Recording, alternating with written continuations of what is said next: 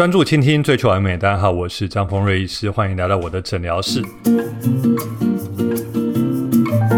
哇，最近天气变得好冷啊！大家有没有发现自己的食欲变得更好，体重也默默增加了呢？好，我偷偷举手。那今天要聊的是跟体重有关的。大家知道，我做很多的微缩抽脂跟补脂、自体脂肪补脂的手术，而抽脂呢，在台湾排名是前五名的手术哦。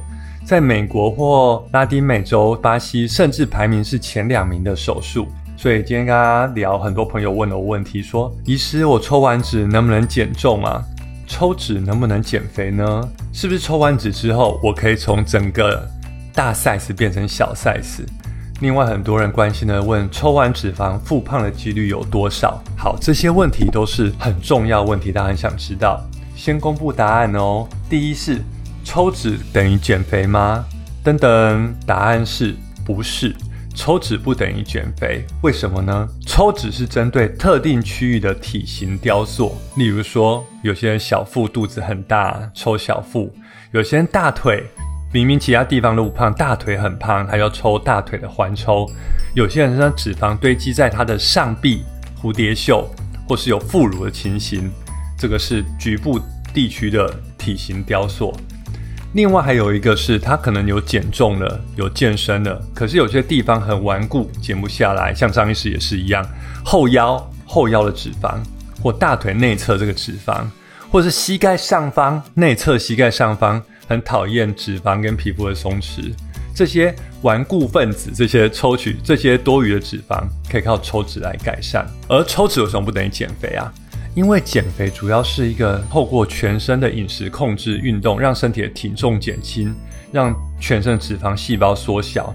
而抽脂它是针对局部的区域做雕塑，所以抽脂呢不会让你的体重减轻，但是会让你变得更瘦，体态变得更好。举个例子，为什么有的人体重相同，但身材曲线不同呢？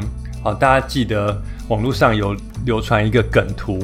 林书豪 PK 连胜文，大家知道林书豪 NBA 球星嘛？连胜文就是嗯那个连胜文，他们都是一百九十二公分，哇，都比张医师高。体重他们大约都是九十二公斤。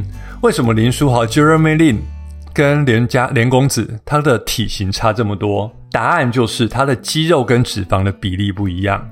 因为林书豪本身长期锻炼，肌肉量较高，所以看起来比较结实。那连胜文呢？很明显，他体脂率比较高。虽然他是霹雳舞协会的理事长，他跳的真的不错，但是他体脂肪量还是偏高。所以其实要维持体态，呃，我们抽脂手术可以把你局部脂肪堆积抽掉。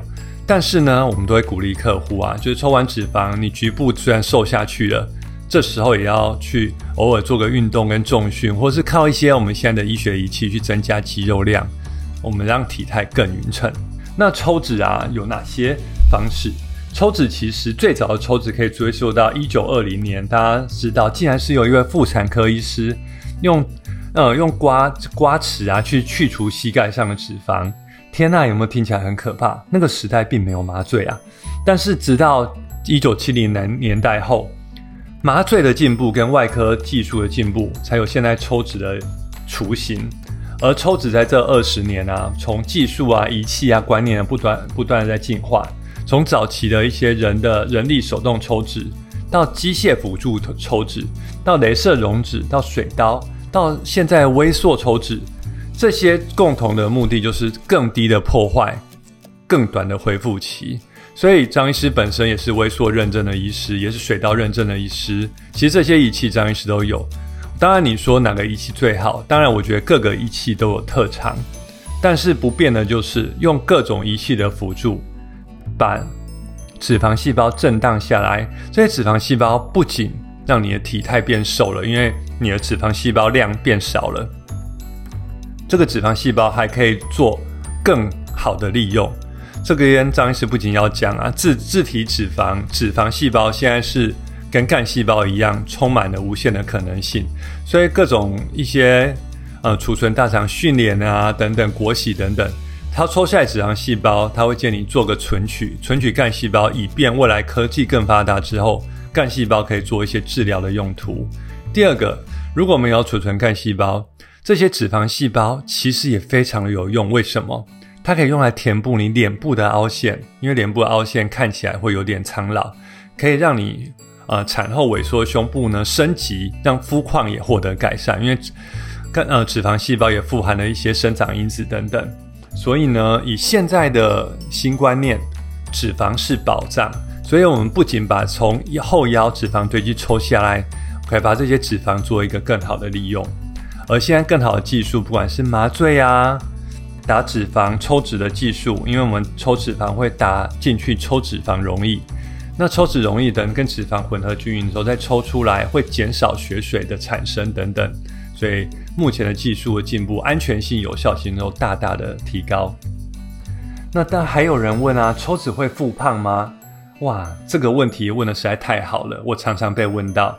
我答案是会，但是又不会。我的答案也是有可能，但几率非常低。